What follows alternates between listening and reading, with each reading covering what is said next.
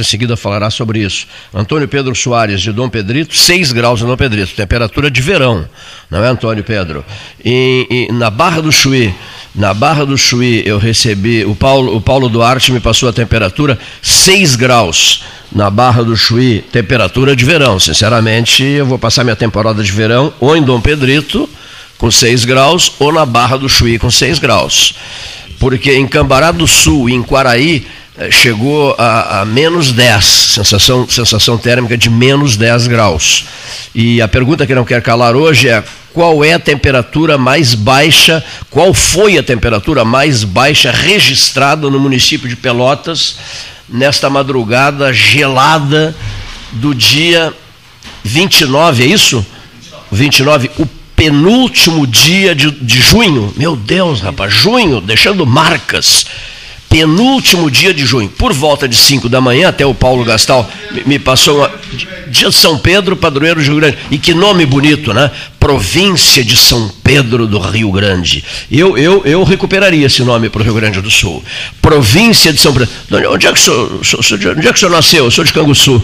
E Canguçu, onde é que fica Canguçu? Fica na província de São Pedro do Rio Grande, responderá Johann Sebastian Bach, mais conhecido pelos íntimos por Sebastião Ribeiro Neto. Tudo bem, Cleito? Seja bem-vindo, querido amigo. É um prazer, né, sempre estar aqui presente ou ouvindo, né? Nós estamos é, sintonizados sempre, né? Sempre. Em sintonia fina, como eu digo assim, entre bons amigos há uma sintonia fina. Exato. Muito importante. Ajeita melhor o microfone dele ali. E, há uma sintonia fina. Nós temos, há uma né, sintonia fina. Aliás, eu devia ter aprendido tantos anos de rádio, né? É, colocar. Quando eu chego lá em, na Liberdade, que faz parte da nossa rede, a primeira coisa vem o Paulo Henrique diz, acerta o microfone. Mas, Cleiton, o, o frio realmente é surpreendente, né? Surpreendente, porque ontem eu estive Assustadoramente surpreendente. E fiquei impressionado com, hum. com a baixa temperatura, uma coisa, uma sensação térmica abaixo de, de zero, dois ou três. É a sensação térmica e, é o vento, é. o grande problema em Campos Sul. Um minuano. Diferentemente daqui, aqui sempre é um pouquinho mais quente. E é minuano, né? E é minuano. minuano exato. Então, e é minuano. ontem mesmo era, um, era forte. É. E, e com a temperatura baixa Ainda bem que temos um prefeito forte, né, alto. Um prefeito forte, alto, e, entusiasmado. A, a, a, temperatura, a baixa temperatura da e nossa, jovem, né? na nossa cantina. E jovem, né? e, jovem, jovem, jovem. Mas, é. e, então, Cleiton, é, uhum. é muito bom estar aqui, principalmente hoje. Eu tantas vezes venho aqui, mas hoje acompanhado, acompanhando né, o prefeito municipal de Canguçu, que, afora o frio, tem trabalhado muito, olha o microfone. Olha o microfone, Johan. E trabalhado muito, né, Cleiton, pela, pela, pelo município, pela região, porque também é o presidente da Zona Sul. E Canguçu, município com aquele vasto território, dificuldades inúmeras, distâncias, é, diferentemente de, do resto do Brasil. Um dos maiores do Rio Grande do Sul. Quase 70% ainda é. população rural. Quase um dos maiores municípios do Rio Grande do Sul, um extensão territorial. O minifúndio 16, eh, ah, no meu tempo eh, eram 16 mil pequenas propriedades, parece que agora são 12, depois o, o Pegoraro esclarecerá mas, sobre mas isso. Então, ah. então é, é um município que tem essas características, diferentemente do resto do país, é um município rural. Perfeitíssimo. E, estradas diversas estradas, 8, mais de 8 mil quilômetros de estrada. É impressionante isso, ouvinte. Mais de 8 mil mais quilômetros. 8. O senhor que é ouvinte no bairro Fragata, por exemplo, que é uma, há um número de habitantes fragatenses, filhos de Canguçu, que é um negócio espantoso.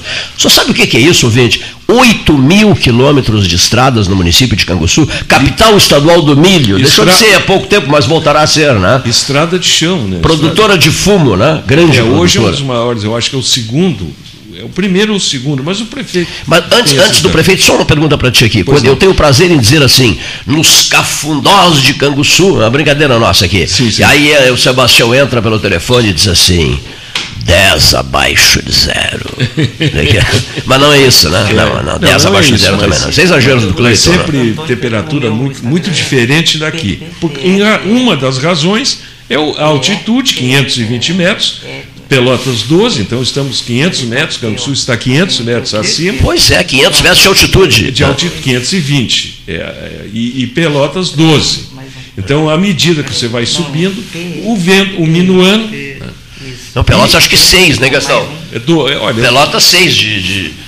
De, alti, de 7 metros. 7 metros. É. 7 metros. Entre 6 e 7. Né? Então, então, veja Pessoal, bem, veja bem a diferença, né, Cleiton? Sim. É uma diferença muito grande. E Canguçu tem os seus filhos ilustres, né, Gastão? Entre os quais Cleiton Rocha, que nasceu em Canguçu, hoje Pedro Osório, Henrique Pires também. O Henrique não sei se é mais novo, mas também eu acho que nasceu. Mas eu acho que eu acho que quando então, são também filhos era ilustres, é. evidentemente, e, e Canguçu que contribuiu com uma parte do território pedro-osoriense, Isso mesmo. também legou, entregou a, a, esse município essas figuras ilustres. E eu tenho a honra danada de falar ao microfone da Rádio Liberdade de Canguçu. Ela vai, rede, ela vai longe da nossa rede, rede e da nossa rede Sul Rio Grande. Já estou convidado agora para uma cerimônia em Santana do Livramento, Isso. a cultura de Santana do Livramento, no 14 de julho, o seu aniversário, e a grande homenagem no auditório João Goulart, João que Goulart, será prestada à Rádio, a Rádio Cultura de, de Santana de Santana do Livramento. Dito isso, dito isso, eu, eu, aproveitando só a tua frase sobre o minuano, né? Sobre o minuano. Eu hoje mandei uma mensagem, até o Leonir Bade da Silva disse assim, mas o que, que, é isso? Está ficando louco, Cleiton? Eu digo, não, não estou ficando louco. Olha aqui, ó. Primeiro lugar, vento minuano. Tá? Vento minuano está insuportável, está né? forte demais. Quem é o. Rep... Que dia é hoje? Dia de São Pedro, não é? São Pedro. Dia de São Pedro. Quem é o representante de Pedro na Terra? É um argentino que conhece o vento minuano, um argentino chamado Francisco, que conhece o vento minuano. Então eu mandei uma mensagem, olha aqui, por favor. Eu sou, eu sou o comandante do Exército da Salvação, aqui, em Velotes. Título que me foi dado pelo ministro Russumano, ele era o comandante emérito. Então eu mandei a mensagem em nome do comando do Exército da Salvação, isso foi uma brincadeira nossa aqui, ao, ao Francisco, que conhece o vento minuano, dizendo assim: por favor, interaja, fale com o seu superior, porque ele é o representante do homem aqui na Terra, ele Sim. é o representante de Pedro, de São Pedro.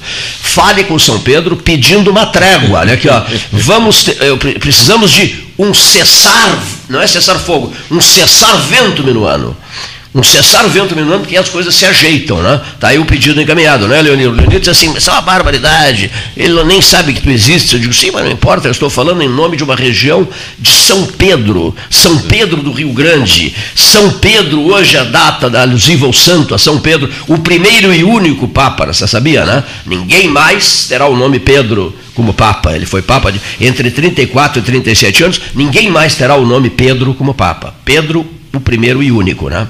Senhor prefeito Vinícius Pegorar, antes de mais nada, me permita dizer-lhe: ouço nos meios políticos, aqui e ali e acolá, é, informações que dão conta de que há um movimento forte no sul do Rio Grande para que o senhor seja candidato a deputado estadual. O senhor já sabe disso? Seja bem-vindo, prefeito. Obrigado, obrigado Cleito. Uh, saudar o Leoniro, o Gastal que também estava aqui. Uh, Sebastião que faz, faz presente. Antônio. Antônio Pedro Soares, representante de Dom Pedrito, Verdes Campos Pedritenses. Isso aí. Uh, uma satisfação a gente estar tá participando aqui, os ouvintes do 13 Horas que, que nos escutam. A gente que já teve a oportunidade de conversar em outros momentos, me lembro lá em Pedro Osório. Conversamos muito, né? Isso, também tivemos a oportunidade de conversar por telefone e agora presencialmente aqui poder estar tá, tá conversando com a comunidade da região, especialmente aqui de Pelotas, através uh, do Pelotas 13 Horas.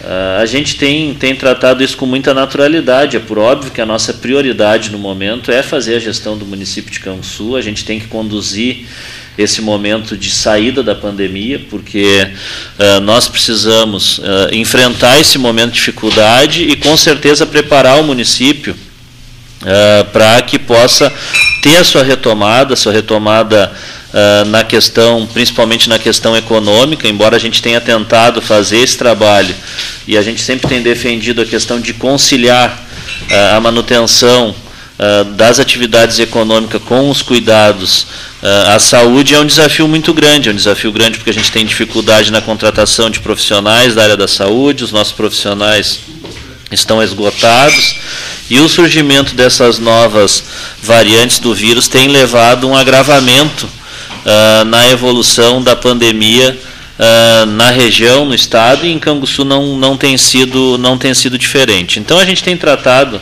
Cleito, essa situação com muita naturalidade. A nossa prioridade, como eu relatei, é cuidar nesse momento das questões do município de Canguçu, mas na política eu sempre digo, não se fecha a porta.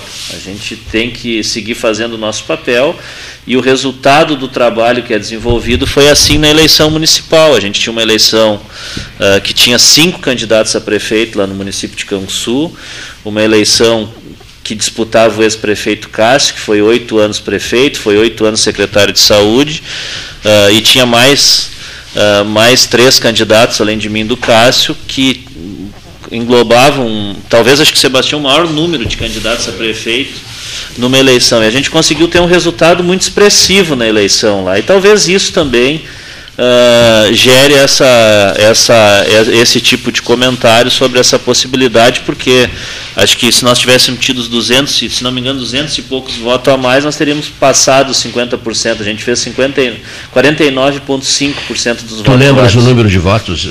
Foram 16.061. 16.061 Contra 11 mil do segundo colocado. Que idade o senhor tem? 35 anos. Ah, Sebastião, não quer vender 10?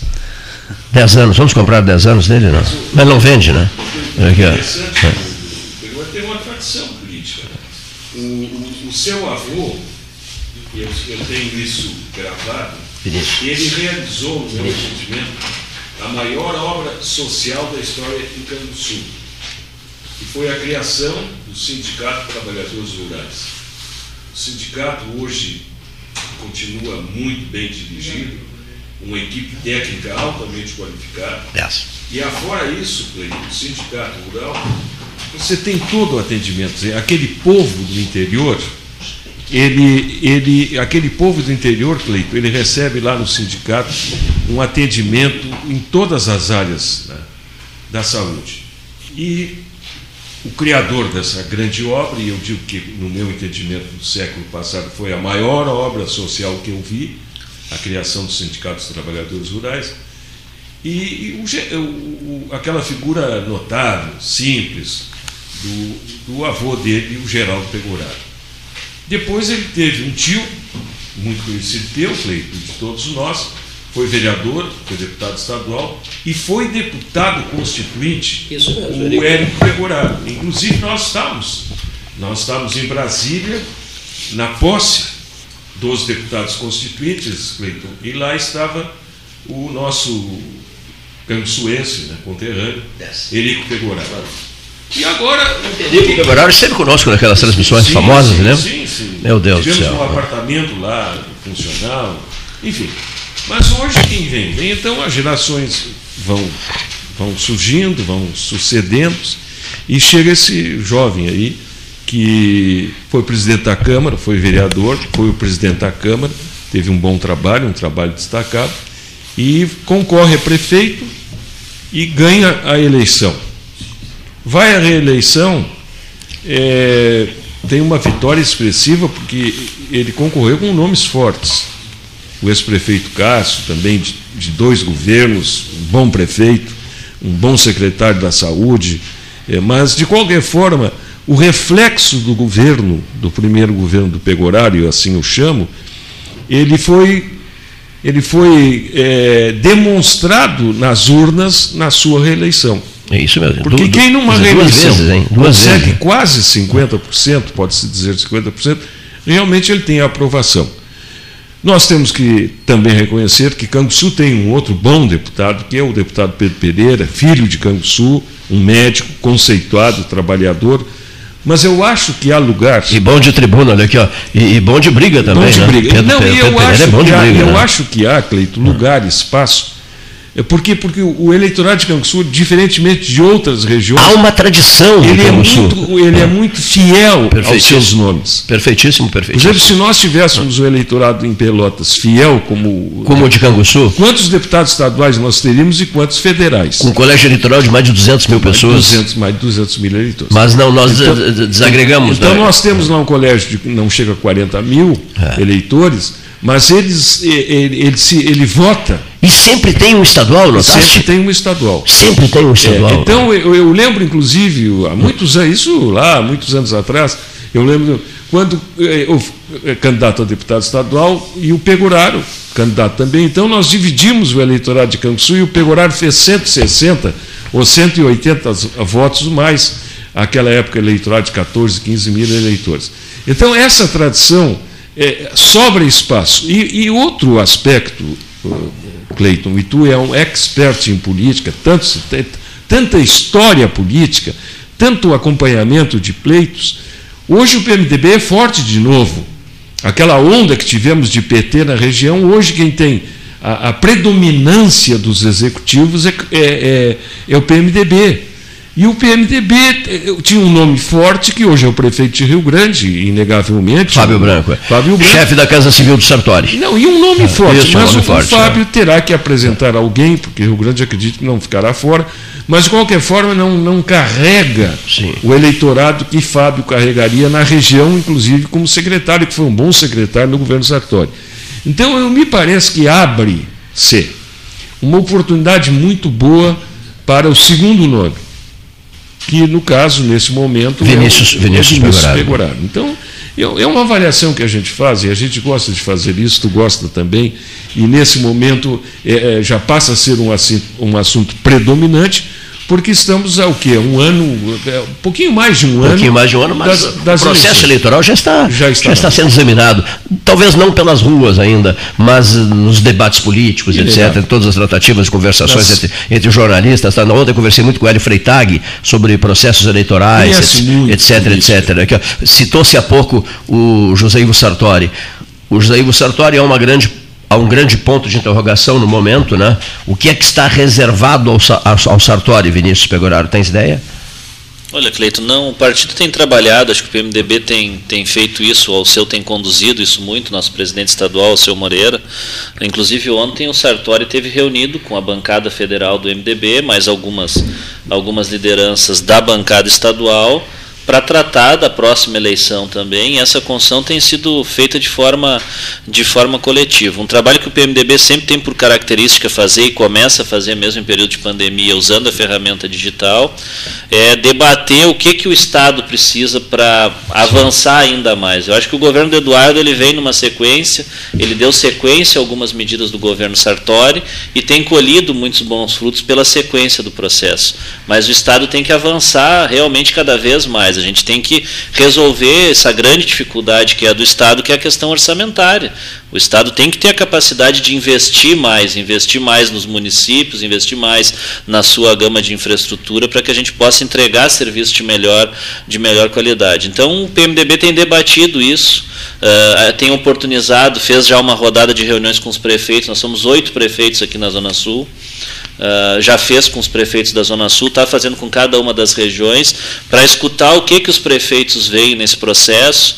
Uh, o Sartori tem participado, o Sebastião Melo tem participado também, então o partido tem se mobilizado através das suas lideranças locais e regionais no sentido de construir uh, essa, essa proposta. Na verdade, a gente tem que ter consciência que o caminho do Estado é esse, é o caminho do centro, não é o extremismo tanto para a direita como para a esquerda, uh, ele não, não vai nos levar à solução do que a gente enfrenta hoje. Então a gente tem que, tem que ter essa capacidade de, de diálogo cada vez uh, mais aprimorada para a gente que está no governo. Isso não quer dizer que a gente tem que ser uh, sujeito que aceita tudo e que fica quieto cala para tudo. Não, mano, que nós temos que ter consciência é de que é necessário a gente ter respeito pelas instituições, mas também é necessário a gente ter capacidade de dialogar, de por mais uh, a ideia seja de um grupo político talvez do mais distante do teu, tu tem que escutar e tirar o que tem de proveito naquilo, para que a gente possa construir as soluções uh, para essas dificuldades que o Estado enfrenta. Eu tenho a, a,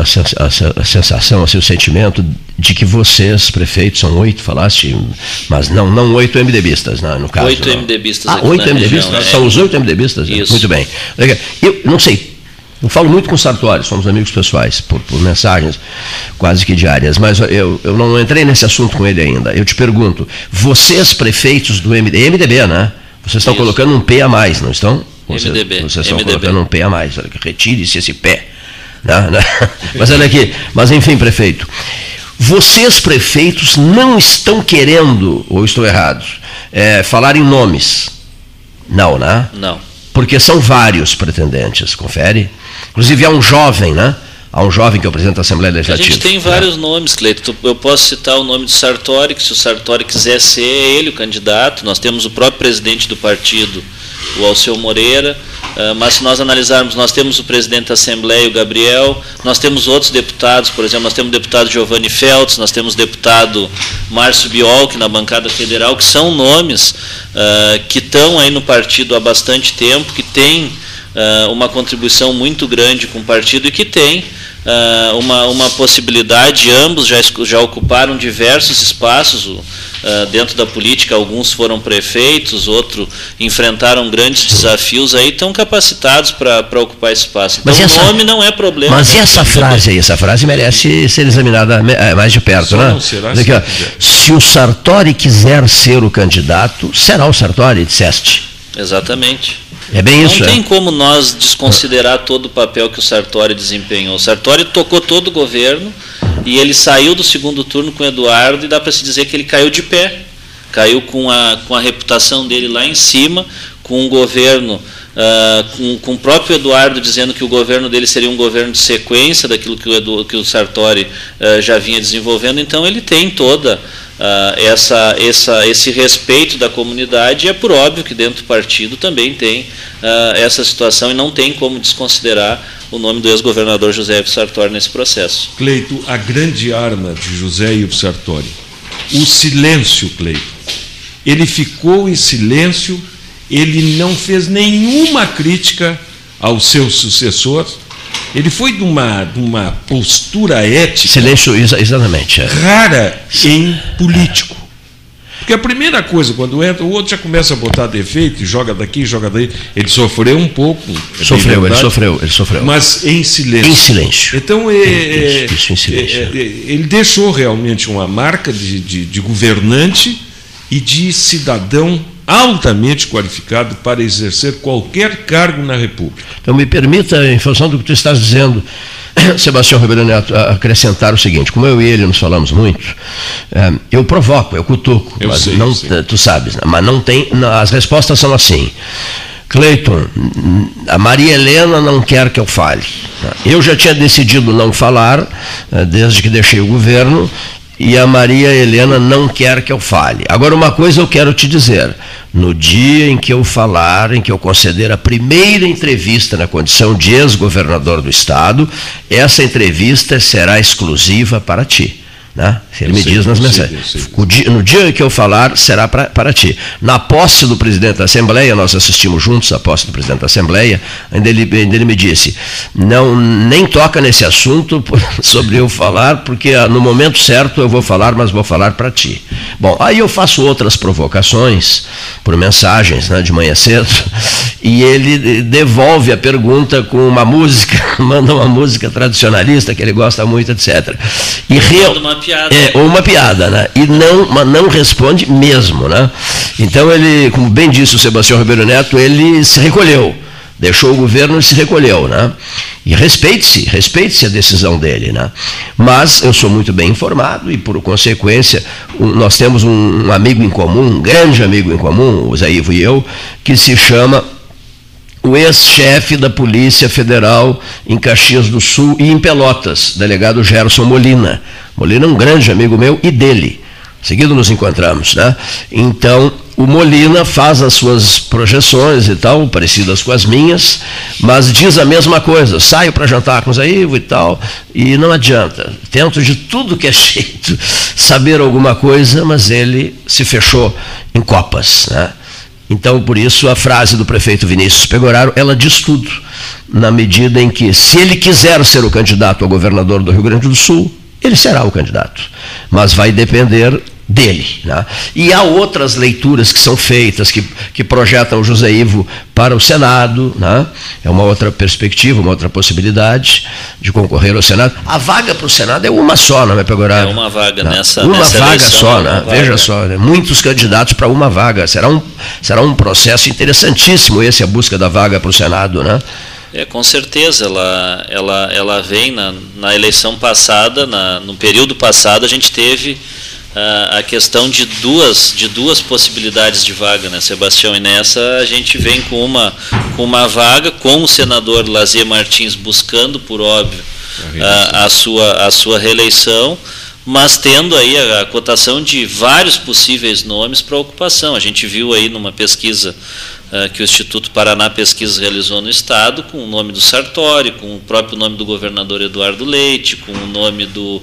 Prefeito de Bagé também, do, Divaldo Lara. Do, do, do Divaldo Lara, com, com uh, esse o o ex-chefe da Casa Civil do Governo Federal, o deputado Onyx Lorenzoni, uhum. o deputado federal.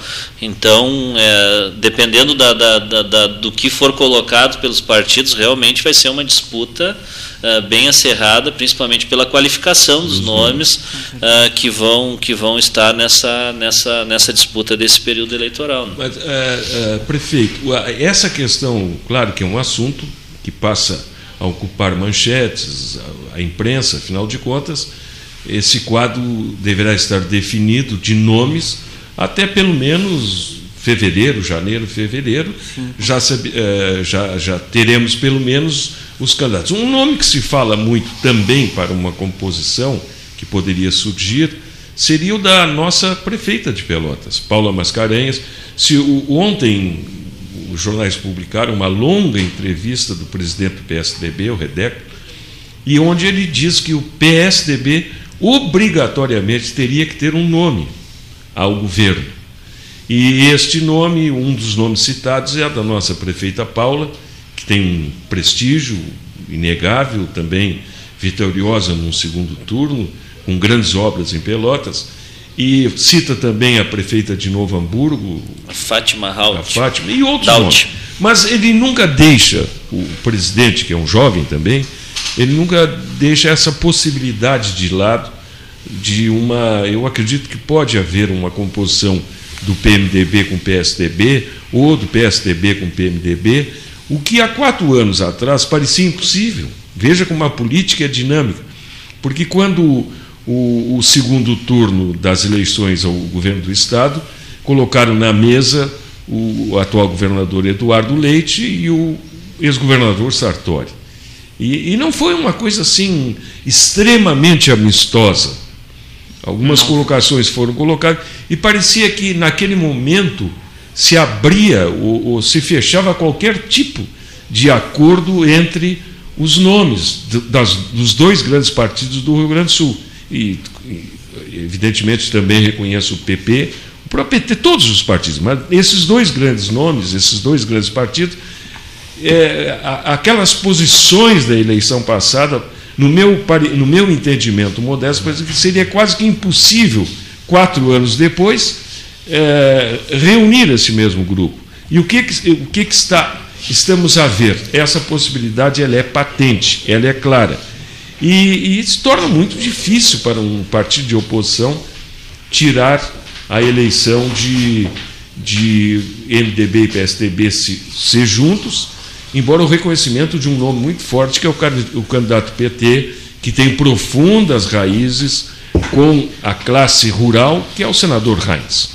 É um, vai ser um, uma coisa, Cleito, bem o estilo que tu gosta. Uma eleição eletrizante, você Bonita, acha? Uma eleição com nomes é, que serão colocados à mesa. Eu acredito que para o Senado também possa. No, microfone. No microfone que no Senado, Senado também possa aparecer a, aqui. Fala no microfone. Aqui, ó. Tira a máscara. Acredito que no Senado também possa aparecer o nome da Ana Amélia Lemos também, né? Que ocupa um. Será? Que eu, é? Ela é ocupa um, um, cargo no governo, né? Eu acredito que também possa aparecer. Ela. Pensam nela, é? Eu, eu imagino é. que sim, que o, o progressistas pensam porque ela, ela era candidata a vice do Geraldo Alckmin, né, numa coligação com Que bobagem que ela fez, né? É Olha só que bobagem que ela fez, né? Que aventura, não foi? Não é verdade? É Uma senadora da República, né? Sim resolve. Contrariou o seu partido. Contrariou o seu partido, resolve concorrer a vice do Agora, Geraldo Alckmin. Vem... Infelizmente, né, eu acho ele uma figura admirável, mas infelizmente ele faz jus ao apelido, não faz? Mas, mas com detalhe, né? Eu sei, mas qual é o apelido dele? Não é picolé de chuchu, uma coisa assim? né? não, é, ele, não, ele não convence. Não, nunca esqueça de uma coisa: ah. política também é sorte. Política com a e sorte. saída da Ana Amélia, que era ampla favorita Isso. à eleição ao Senado, quem elege-se, quem ocupa aquela vaga? Quem seria o candidato a governador pelo PP, que acaba se elegendo o Heinz. Então, Cleiton, é muito. É, é- é um quadro, né, Pegoraro? É, são essas coisas, tu que vive esse meio, embora novo, mas, mas as coisas são, são. A melhor coisa, muitas vezes, do governante chama-se observar em silêncio. Viu, Cleiton? Mas com, com a questão da Ana Amélia, não esqueça que entra o Reis e hoje é um senador brilhante da República. O que mais de 3 milhões de votos, é isso? Sim, teve uma vota- e seria o candidato a governador e- e quem sabe derrotado pelo Eduardo, quem sabe, né? Porque o Eduardo parece que ninguém o, o derrotaria e ele entra na vaga aquela que seria de Ana Amélia, que era um nome com grande aceitação popular e elege-se senador da República. Mas o- Quem sabe nós estamos aqui, Cleiton Rocha. Que processo vem aí, hein? Quem sabe nós estamos aqui, pode ser até daqui a pouco, quem duvida, e ninguém duvida, que o jovem que está aqui, o prefeito de Canguçu, possa ser também candidato a deputado federal. Ninguém afasta isso aí. Quer dizer, a porta está aberta, né? A porta está aberta. O vento minuano batendo. E lá em Não, aí não pode deixar a porta aberta. Com o vento minuano batendo, não pode deixar a tava porta aberta. subiando Sebastião. minuano nas esquinas. Impressionante, rapaz. O Eu vento visitava minuano. uma feira, Ah. uma feira que tem toda terça-feira, a Feira da Agricultura Familiar, ao lado do gabinete do prefeito, e o pessoal, além de da gente ter que valorizar todo o trabalho que eles têm para tirar o produto da terra, hoje eles estavam realmente resistindo lá e ainda comercializando o seu produto. E naquela esquina ali da canchinha, para quem conhece Canguçu, assoprava o assobiava minuano, assobiava muito vento. Foi por isso que eu- Sensação térmica de menos 4 graus. É tá? mesmo? Vamos, vamos fazer o balanço aqui. E, e por isso que eu mandei a carta para o pro, pro Francisco em Roma. Hoje é dia de São Pedro, Paulo Gastal disse. Não esquece de dizer, hoje é dia de São Pedro. Província de São Pedro do Rio Grande, assoviando o, o, o- minuano na- na- nas esquinas de Canguçu, 500 metros de altura, diz o prefeito Pegoraro, confirma senhor Sebastião Ribeiro Neto. E Dom Pedrito, prezadíssimo jovem Antônio Pedro Soares. E Dom Pedrito, qual é a temperatura do 6 Pedrito? graus. 6 graus é a temperatura de verão. Temperatura de verão. Vou passar minha temporada de verão em Dom Pedrito. O senhor sabe que um amigo meu que reside em São Paulo colocou agora 14 graus em São Paulo, tempo glacial. E o senhor imagina que para nós é. Glacial, é. Glacial. Glacial em São Paulo, que maravilha. Deixa eu só, olha aqui, a Ana, Ana Kleinovski, a nossa gigantesca campanha pelo albergue noturno, Adolfo Fetter em Pelotas, ela gostou muito desse trecho no qual vocês falaram do José Ivo Sartori. A Ana, a- Ana Kleinovski é figura decisiva nesse trabalho todo que foi feito para o albergue noturno. Não fosse Ana Kleinovski, não teria saído nada. Eu, tô- eu- eu estou afirmando. Bom, dentro de uma ação assistencial, Ana, que estás, estás, estás nos ouvindo, dentro de uma ação assistencial realizada pelo 13 Horas, busquei e procuro um armário de cozinha que não veio ainda. Um botijão de gás com casco e tudo já conseguido. Uma cama de casal já conseguida. Economista Cláudio Balreira. Procura-se um colchão de casal, pede-se um sofá, louça de cozinha já conseguida por Luiz Roberto Ávila, companheiro da mesa de debates do 13 Horas, nosso estimado Luiz Roberto Ávila, e cadeiras de cozinha. Olha aqui, nunca eu deixei de atender pedidos radiofonizados aqui no 13. Só vou repetir. Ana, se puderes, anota, porque a Ana está sempre correndo atrás para ajudar pessoas. Faltando um armário de cozinha, faltando o colchão de casal, faltando um sofá e faltando cadeiras de cozinha.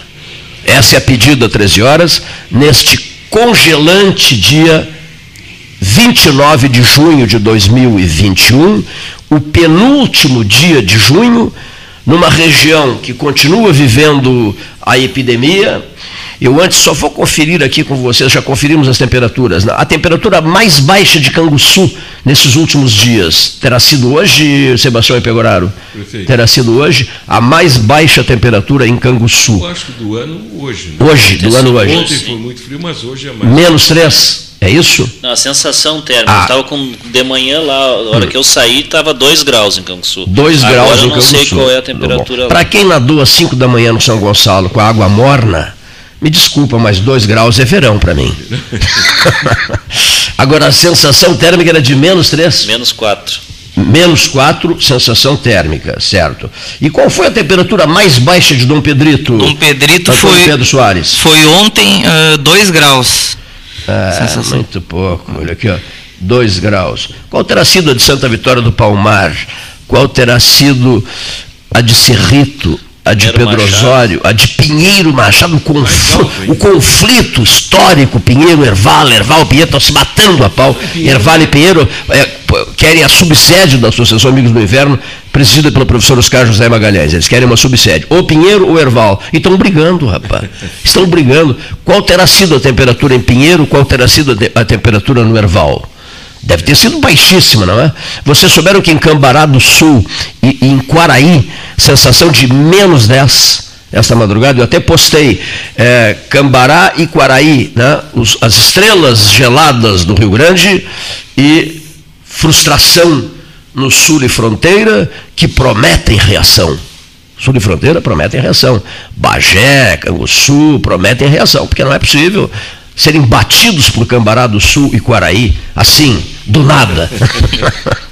Olha aqui, em seguida vamos ter o depoimento do, do- do jornalista Hélio Freitag, um expert em política também, apaixonado por política, vai bater um papinho com vocês. Esta é a mesa 13, este é o Salão Amarelo do Palácio do Comércio, a hora oficial ótica cristal, 13 horas 41 minutos, Almerindo dos Santos, anjo de pessoa, concorda, Sebastião? Almerindo dos Santos, olha aqui, ó, boa tarde, só um segundinho. Deus, grande figura humana, grande, puro coração. Cadê o Almerindo aqui? O homem Puxa do esporte rural. O homem do esporte rural, grande figura humana, admiro ele muito. É um homem que tem sentimentos, tem coração e é parceiro. Na- Nas transmissões eleitorais aqui, a gente com fome, tarde da noite, lá pelas tantas chega, chega o Almerindo. Achei notável aquilo, já, já te ligo, Eli Freitag. Che- Achei notável aquilo. Chega o Almerindo, né, Leonir Bade, com lanches para nós, assim, inesperado, sabe? Nós iríamos fazer encomendas, aí chega o Almerindo, meninos, eu vim trazer um lanche para vocês. Percebi que vocês estavam se queixando muito, então eu, eu senti que vocês estavam precisando de alimento. Boa tarde a todos. Eu lembro que o senador Reise, Ra- ah, o senador ah, Luiz Carlos Reis, não concorre em 2022, porque no Senado são oito anos de mandato. E só em 2026 ele, ele poderá concorrer novamente, é isso? Exatamente, na última eleição. Ah, o ele Reis está no fecho, é. tá na- não, ele está na metade do mandato, os Vai quatro anos. quatro anos. Isso, ele e o Paulo Paim. Exatamente. Os dois Ele estão. Ele e o Paim. Isso. Você largaria para você largaria para arriscar? A vaga hoje. Mas ele não larga a vaga. Ah, se ele não larga, ele só Ele se não licencia. larga, ele se- nem- só nem precisa se licenciar. Ato falho, Cleiton, nem precisa se licenciar. Agora o prefeito Legislativo, precisa, o né? prefeito, Algum prefeito ah, precisa, né? O prefeito que for concorrer, eh, como o próprio governador também, se for concorrer a cargo de presidente, Sim. em final do ma- de março de 2022 tem que renunciar ao mandato, né? E aí o vice Mas o que, que se passa, diz? O que passa que- a ser. O que, que se diz, prefeito Pegoraro? Que o governador, que o governador eh, Eduardo Leite, eh, já antes mesmo de assumir, avisou que não, não, não seria candidato à reeleição no Rio Grande do Sul. Tem um projeto dele de concorrer à presidência da República.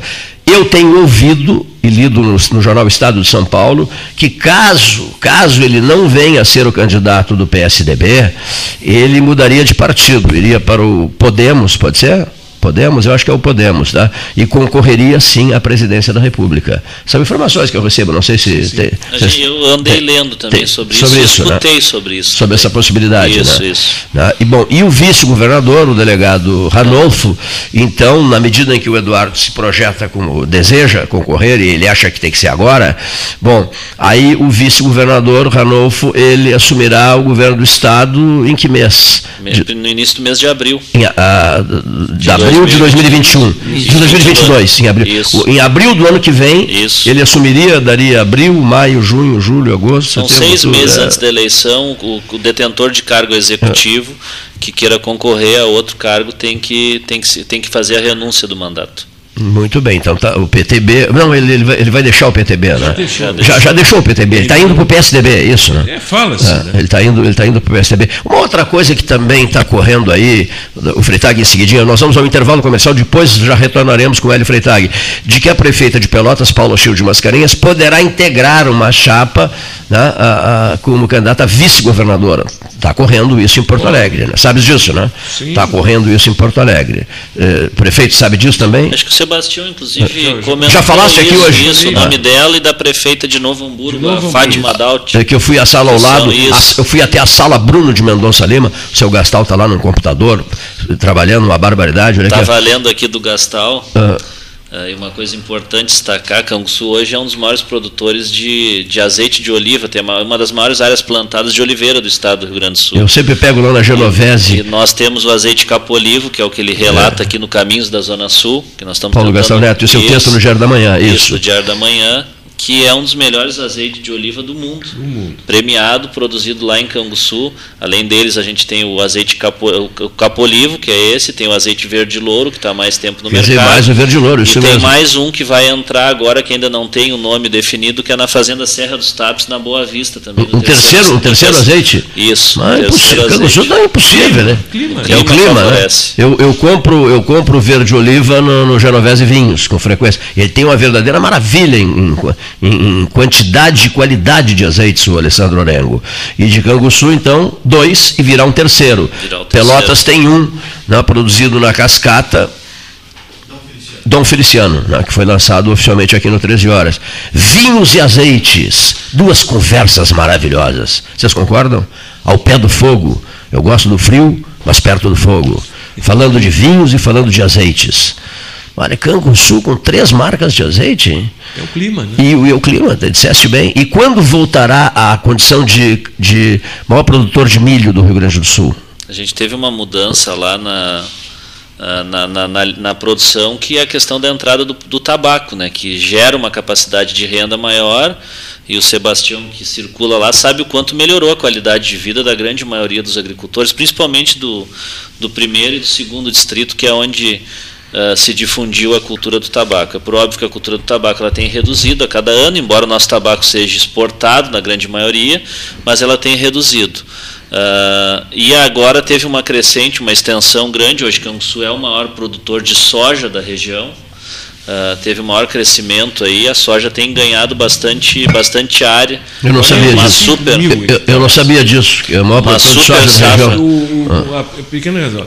Eu, eu, inclusive, eu, eu fui atrás A dessa. pequena propriedade, no caso. E aí tu falasse na pequena propriedade, na verdade a redução do número de pequenas propriedades ela se dá por uma nova metodologia de análise do IBGE que faz o censo rural. Sim. Porque o que está acontecendo? A pequena propriedade ela não deixou de existir. Mas o cidadão ele está arrendando para o cara que planta soja. Então O o, cara abriu as, as, as divisas e está fazendo a sequência. sacas, e né? recebe em saca. Então houve a mudança da, da avaliação do IBGE no censo rural e aí isso fez com que reduziu. A gente deve ter função em da torno- área, por causa Isso, da área. da- da- a gente Ah. deve estar com em torno de 15 mil pequenas propriedades Fech- rurais, de 17 para 15. Fechou todas. Olha aqui. Eu tinha, esse eu dado. tinha esse número, muito bom esse dado. Alô, jornalistas da cidade. Eu tinha esse, esse dado, na- no dado que eu, que eu na, na época em que eu trabalhava na Universidade Federal de Pelotas, eu falava em 16 mil pequenas propriedades, mas na verdade eram 17, confirma o prefeito Pegoraro. Esses 17 eh, foram substituídos por 15, né? 15 mil. eh, por- duas- Mas por que 15 mil? Não houve mudança nenhuma, só que houve problema de, de- de extensão de área, né? É, mudou. O pessoal acabou tá, tá arrendando a área para produzir. Hum, Teve uma migração grande. Pra soja, pra soja. Hoje a gente deve estar em torno de 70 e alguma, 60 e poucos por cento da população ainda no meio rural. Teve um, êxodo. Canguçu ainda continua sendo o município do estado com maior percentual de população rural, se nós pegarmos os dados, e deve ser uma das maiores do Brasil. Ah, mas a gente tem reduzido isso. ah, o pessoal por cento? tem 69, 68% da população vive no meio rural ainda. 68% Já vive. tivemos quase 90. Quase não. Mas o Que que, que aconteceu? fantástica? Aquela, naquela década, 60, 70, grande parte daquela. E tínhamos uma economia muito, muito fraca, né? Canguçu era um município de um PIB muito baixo.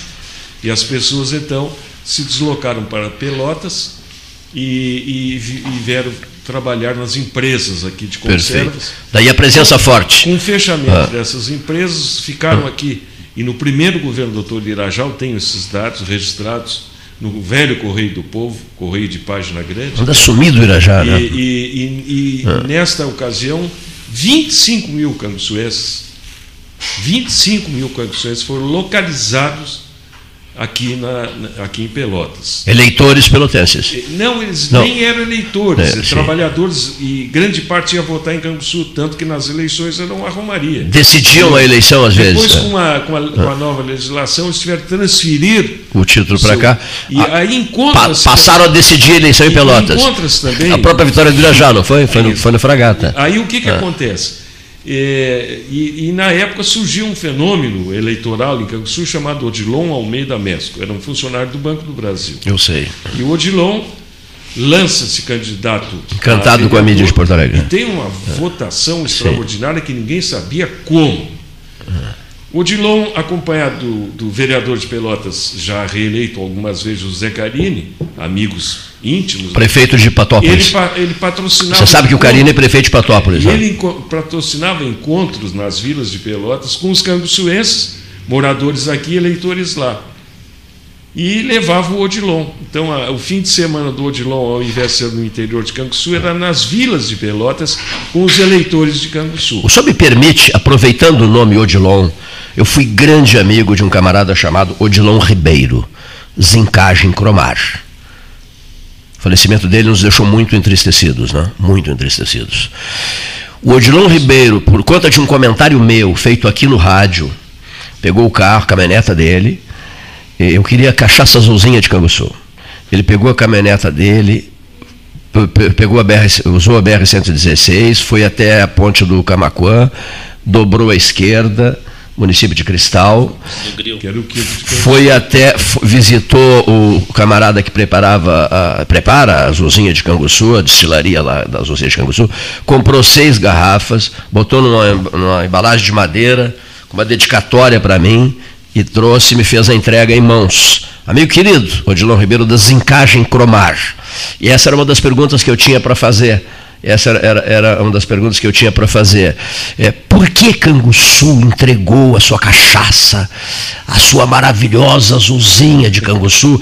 Canguçu sem azulzinha num dia como o de hoje deve ser a coisa, deve complicar, né? A vida. Você mesmo disse, as pessoas nas esquinas vendendo, o, o, minu, o minuano fazendo barulho, congelando essas pessoas, e nós não temos mais azulzinha, Pegoraro?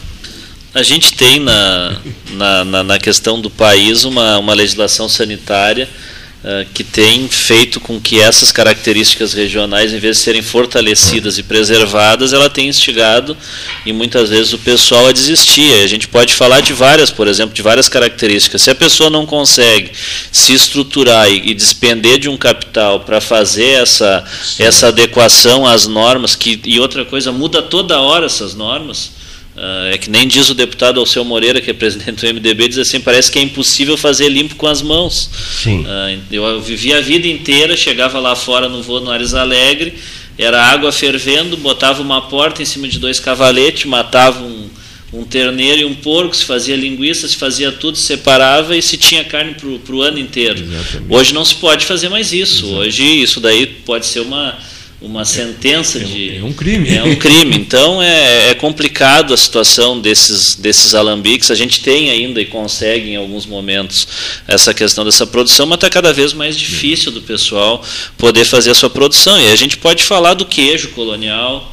Ah, a gente pode falar da produção de vinho também, que tem uma parte Perfeito. da colônia ali da divisa com a Maciel, a Ares Alegre também, que tem a colonização italiana, e tantas outras questões que são da, da, da características da região que acabam indo se, uh, se perdendo porque está cada vez mais difícil conseguir esse, esse processo de, uh, de produção. Então, Bom, é, é, essa é uma dificuldade realmente que, que a legislação federal tem, tem feito principalmente em cima de, desses pequenos que produziam essas questões que são características da nossa região. Eu, vou para exatamente, nós, o Leonir Bade me, me, chama a atenção, nós vamos ao intervalo. Em seguidinha, eu vou para um bate-bola rapidíssimo com o prefeito, depois do intervalo, Eli Freitag conversando conosco. O que, que é o bate-bola? Qual é o bairro de Pelotas que tem a maior população de filhos de Canguçu? Prefeito Vinícius Pegoraro. O senhor tem ideia? Provavelmente seja o Fragata. O Fragata, continua sendo o Fragata, Sebastião, é, então. É, é o Fragata, é, né? É, Santa Terezinha também Santa tem, né? Terezinha também tem. Santa outro lugar que tem muito Navegantes. também é... Navegantes. Capão do Leão. Capão do Leão, mas é outro mundo, é outro território. Não é João Cândido da Zambuja? Não, não, não, não mexam conosco, nós aqui do Capão do Leão, João Cândido Azambuja. Não somos mais de Pelotas. Olha aqui. Cossulate, o pedaço da Cossulate que estava ou está em Canguçu. O que, que o senhor tem a dizer? Foi leiloado o prédio onde era o Copemercado da Consulate lá, inclusive a prefeitura ocupava. Uh, um empresário de Canguçu fez, comprou no leilão uh, uh, o prédio lá, a prefeitura fica até o final do ano e ele deve reformar e abrir um mercado próprio. E tem a fábrica de rações também que está lá. A gente recebeu esse ano visita de dois empresários, até nós estamos tentando marcar uma reunião do BNDES para tentar buscar, mas é uma, uma situação de, de, de, uma área que ficou muito tempo parada e com o tempo ela tem, uh, tem se danificado. Mas o que ficou hoje da Consulate lá no município é a fábrica de rações.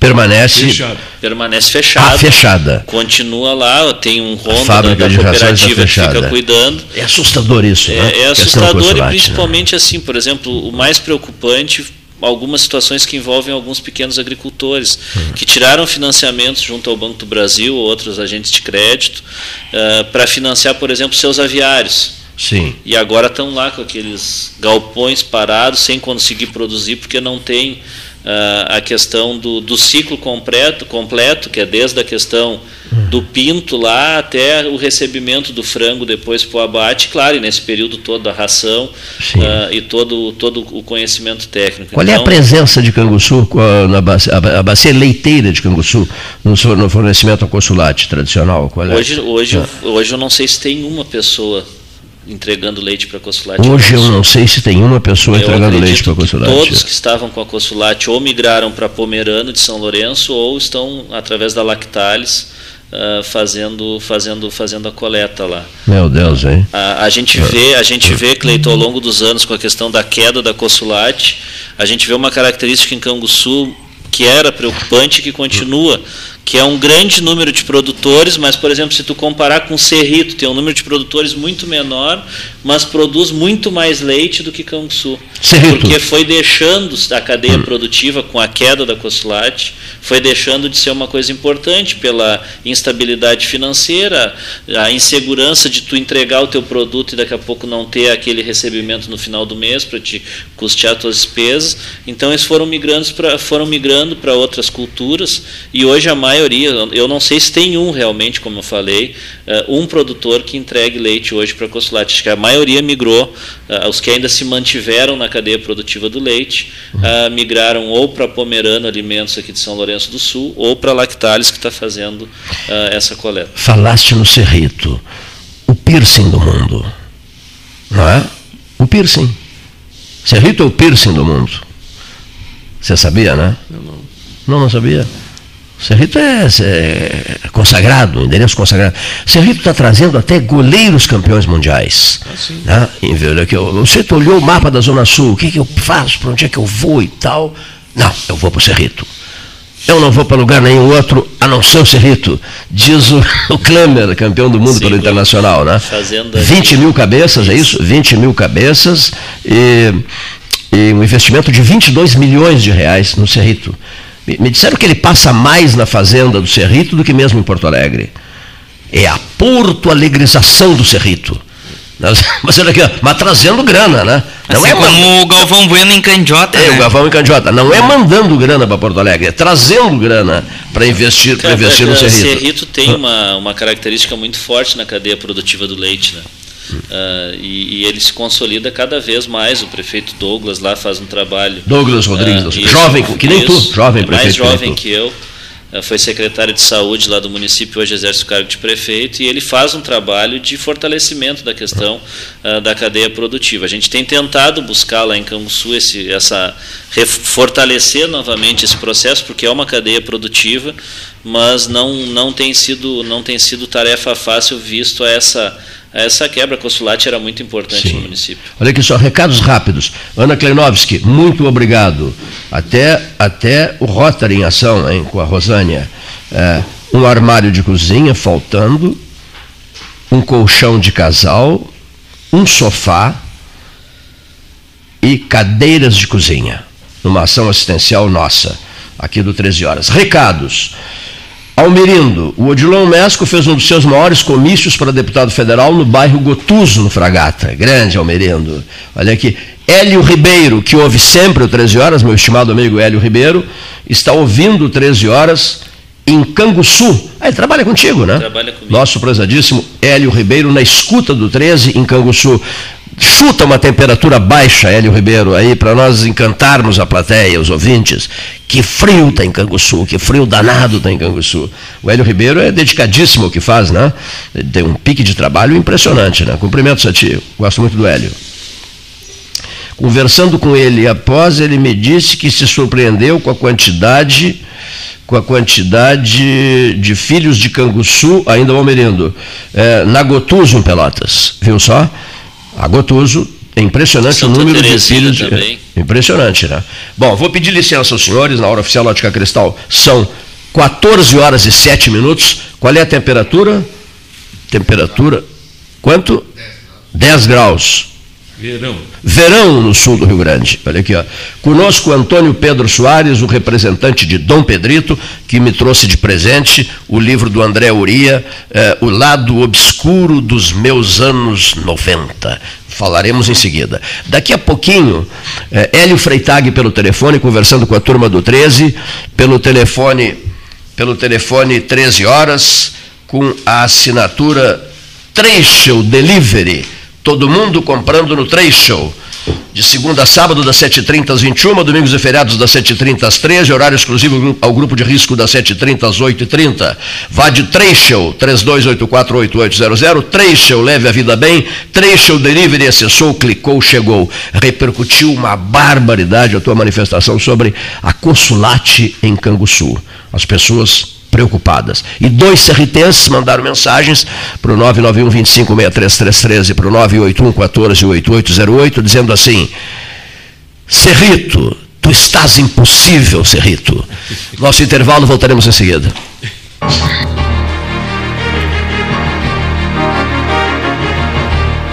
Associação Comercial de Pelotas é um dos órgãos mais antigos do país, sempre em defesa da classe empresarial, com uma história marcada pela transparência e pelo compromisso com seus associados. Faça parte do nosso quadro de sócios. A ACP está localizada no edifício Palácio do Comércio, Rua 7 de Setembro 274, telefone 3028 1541, com o ramal 200.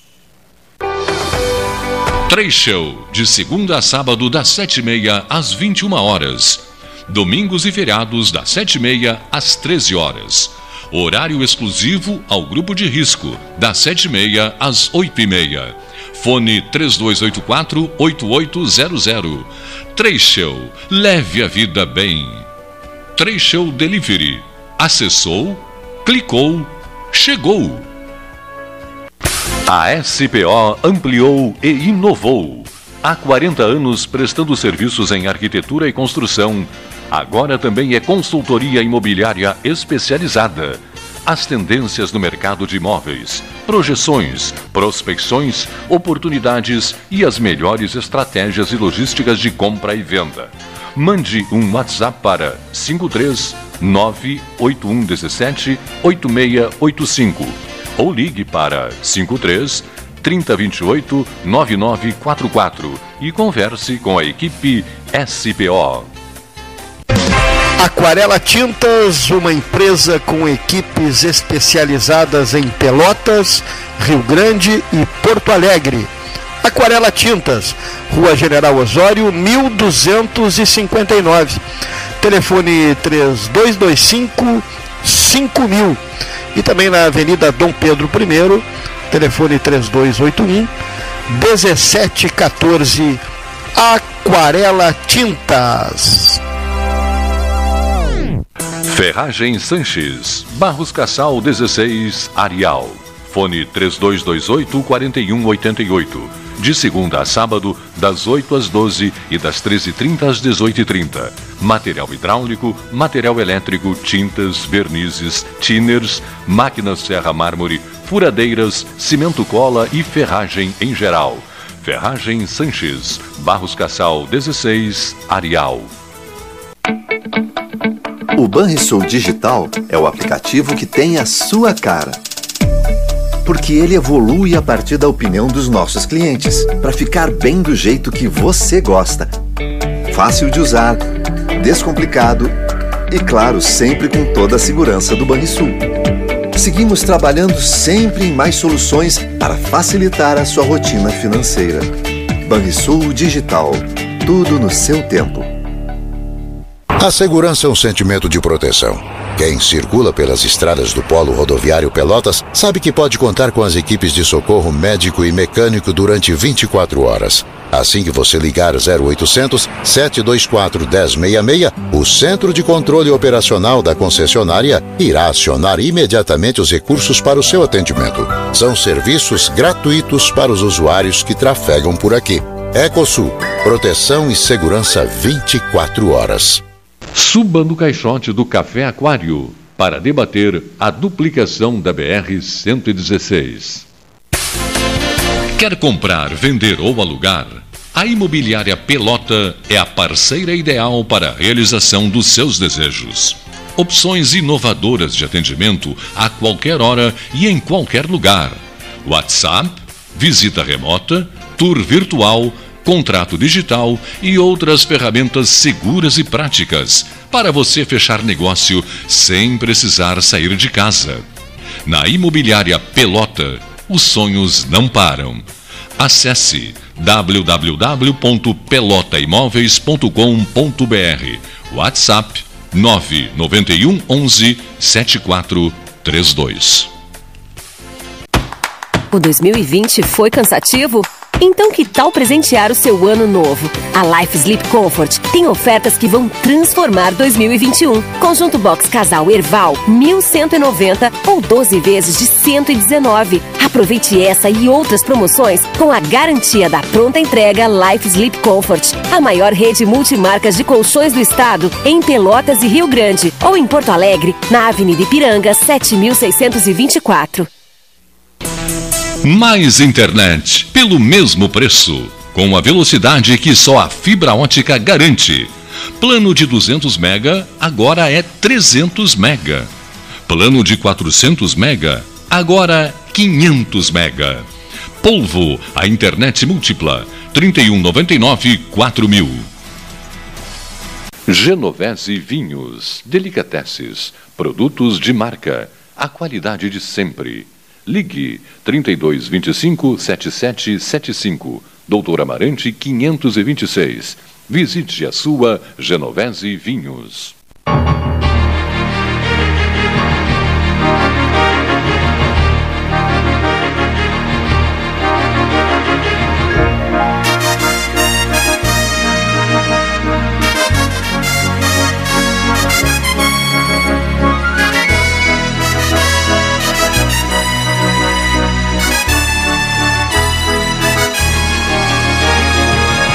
Está, está falando o ex-presidente da Associação Amigos do Inverno, hoje comandante do Exército da Salvação, que sou eu, e na ponta da linha outro ex-presidente. Nós estamos, estamos, estamos muitos ex-presidentes querendo voltar. Olha aqui, ó.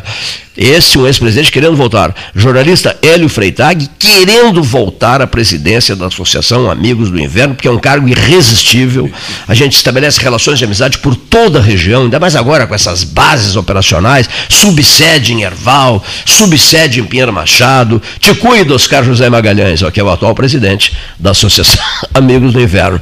Te ouvem nesse momento, prezadíssimo Hélio, o prefeito, o jovem prefeito Vinícius Pegoraro, 35 anos, e o nosso estimado Sebastião Ribeiro Neto, Rede Sul Rio Grandense de rádio, Rede Sul Rio Grandense Fronteira de rádio, aniversário da Cultura de Livramento, dia 14 de julho, cerimônia no auditório João Goulart, presidente João Goulart em, em Livramento. Sebastião, que nós nos entendemos por música, né?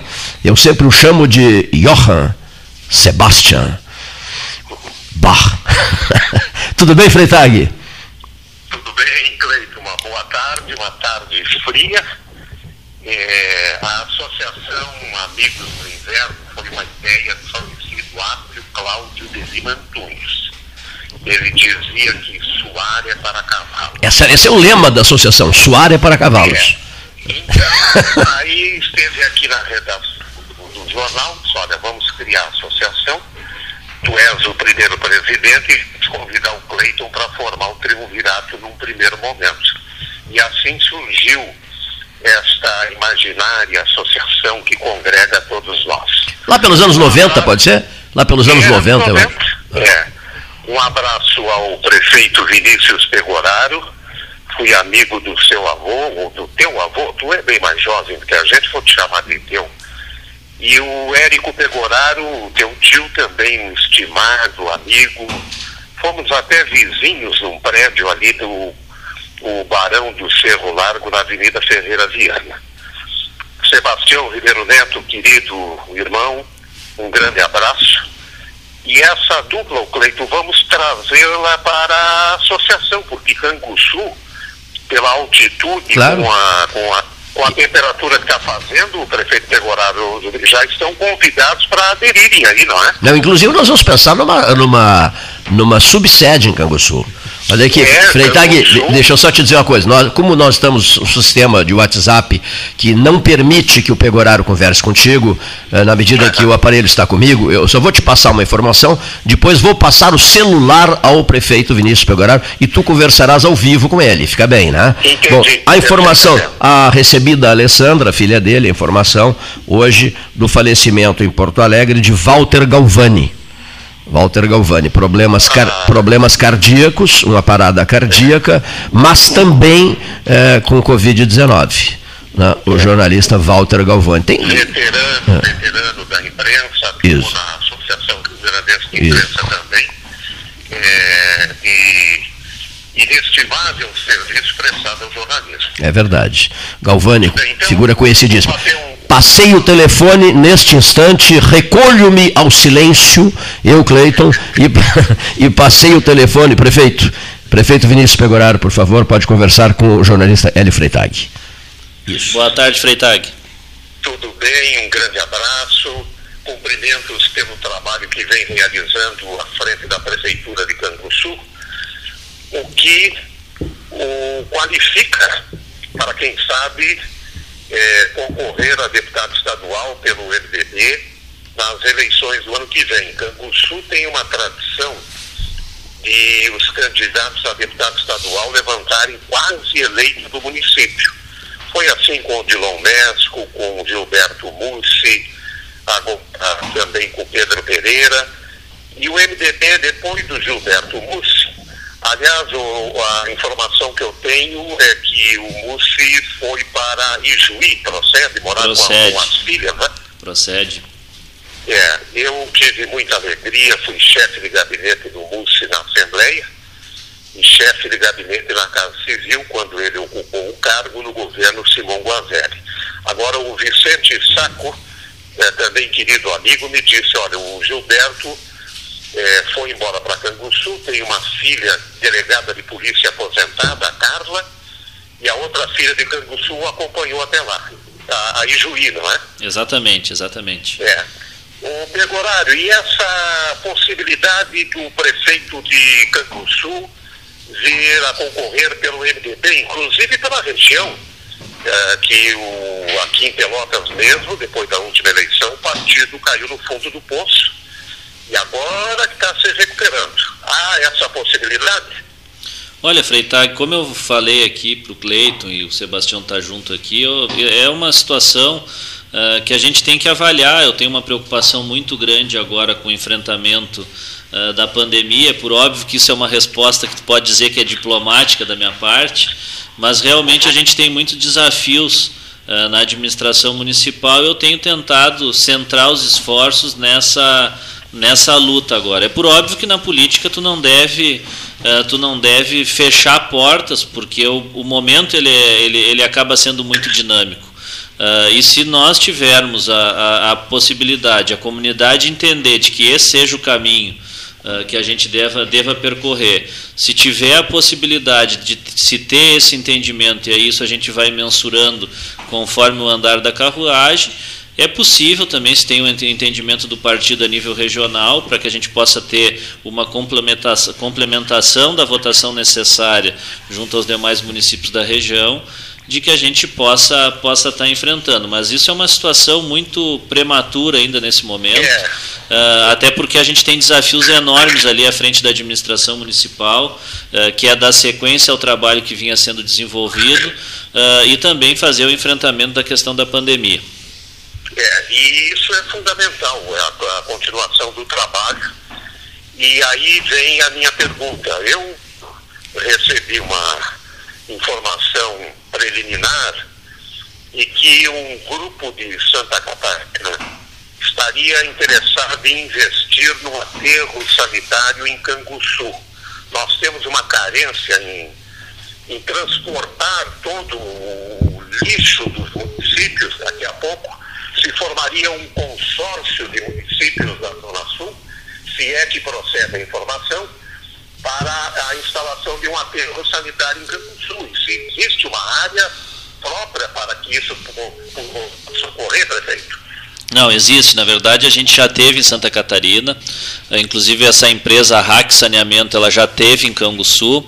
Eh, inclusive, está fazendo mais de um ano da, da primeira conversa que a gente teve.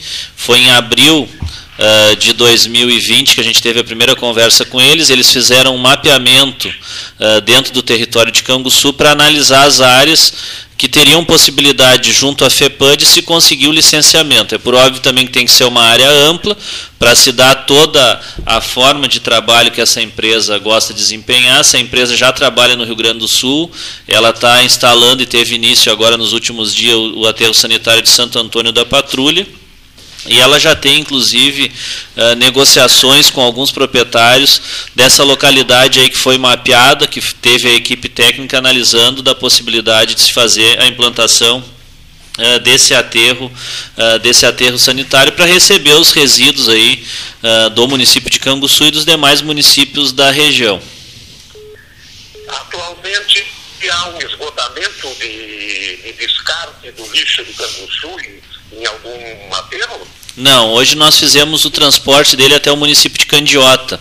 Candiota. Candiota, aquelas minas né, de carvão e, e ainda a geração de energia. Você falou que não sente cheiro nenhum.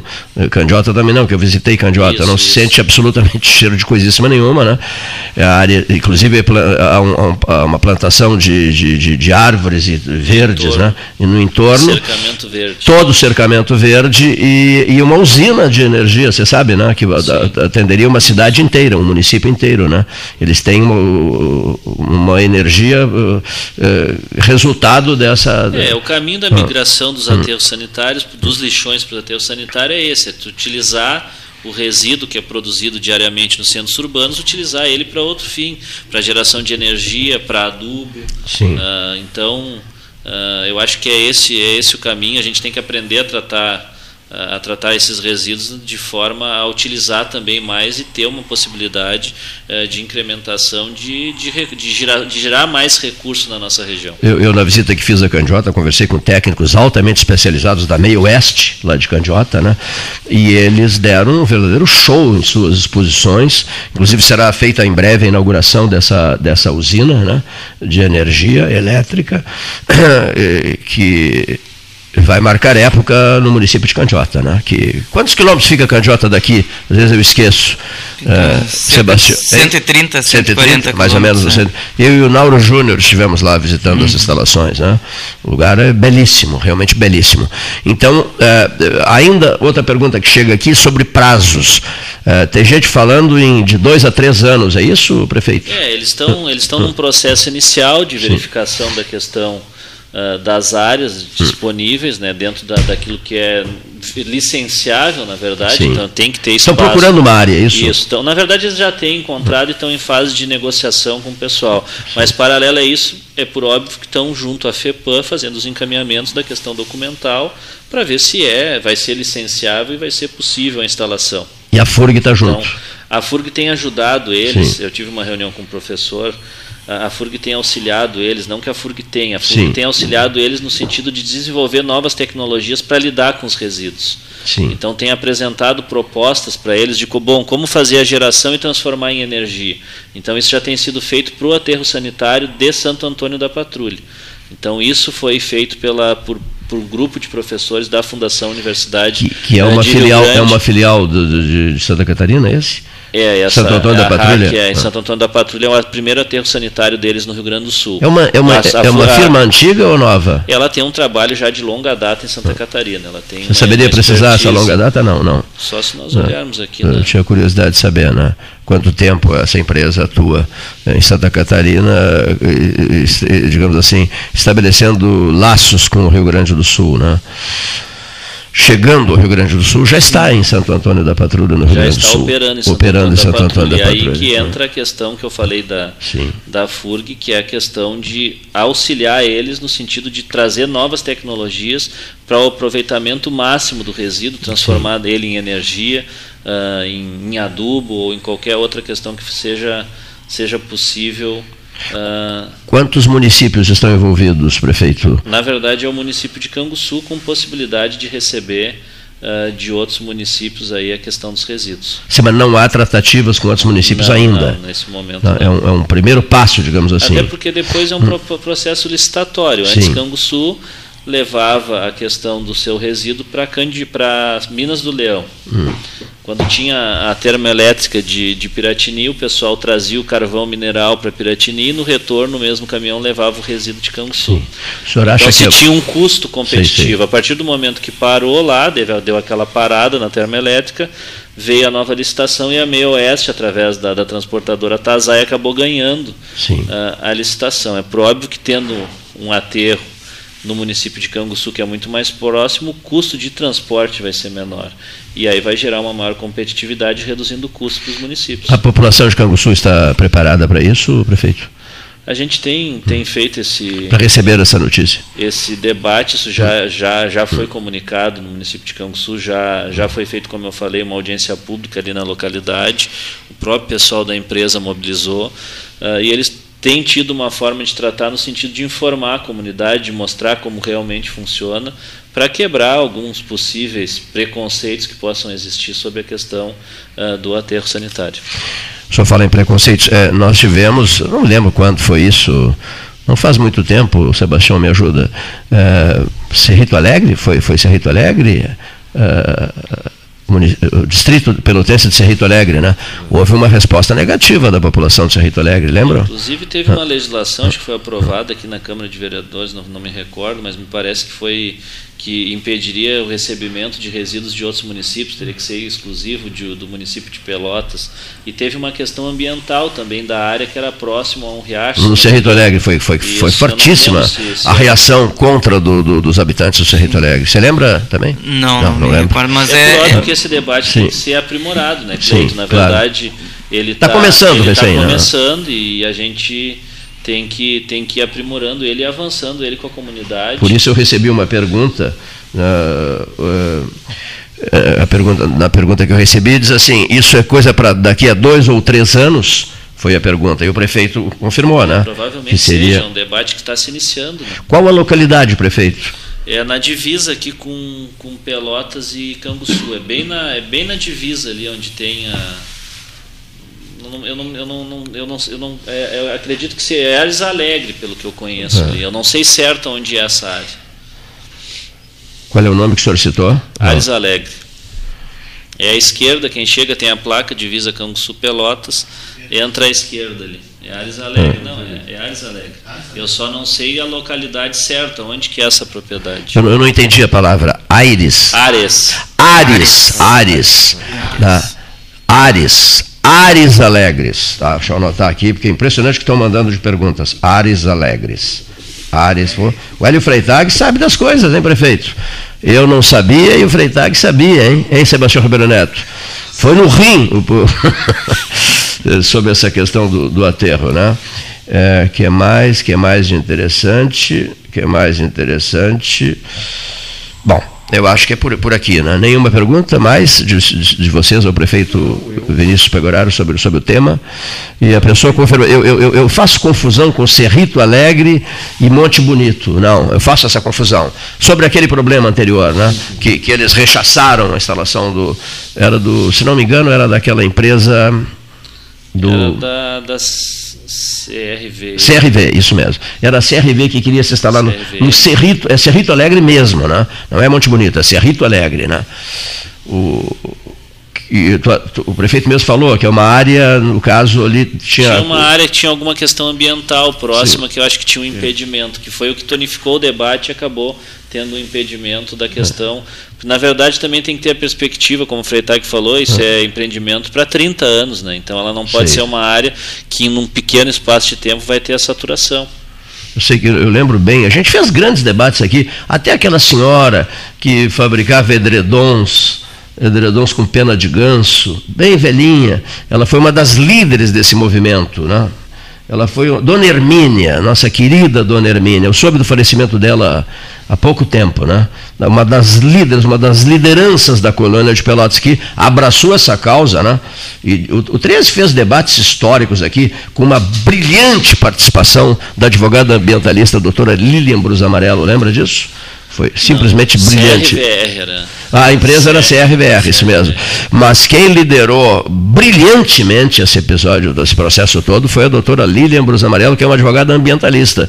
E a dona Hermínia deu um show de rádio aqui, mas deixou todo mundo paralisado, assim, com, com a explosão de sinceridades que ela repassou ao público, ao público ouvinte E na naquela verdade época. isso, né, Cleito? Como é um movimento inicial, é por óbvio que esse debate ele tem que ser apurado e tem que ser ampliado, e escutar as pessoas realmente. Que eu falo na questão de do, Saber ouvir, né? Exatamente, Saber ouvir. saber ouvir e saber encaminhar o processo de forma adequada, atender também ah, a questão dos anseios da comunidade. Como se diz em Canguçu, Isso, isso foi nada na feito- barriga da perna, Isso né? foi feito lá, inclusive porque se tinha já Sim. algumas pessoas no entorno da localidade que estavam como, ah, vão trazer um lixão, vão trazer isso. Então foi feito isso daí, a empresa foi para lá. Ah, e é óbvio que a empresa tem que fazer esse encaminhamento, visto que é um empreendimento que ela quer, Mas ah, de que ela repente- quer implantar, e da prefeitura e do próprio Sim. governo do estado, que é o licenciamento, ela vai ter que cumprir os precedentes estabelecidos Claro. na lei para ter a liberação dos seus alvarás. E também é preciso dar, puxar um pouco o freio de mão, na medida em que a pessoa falou há pouco que a empresa está falando ao povo de Canguçu.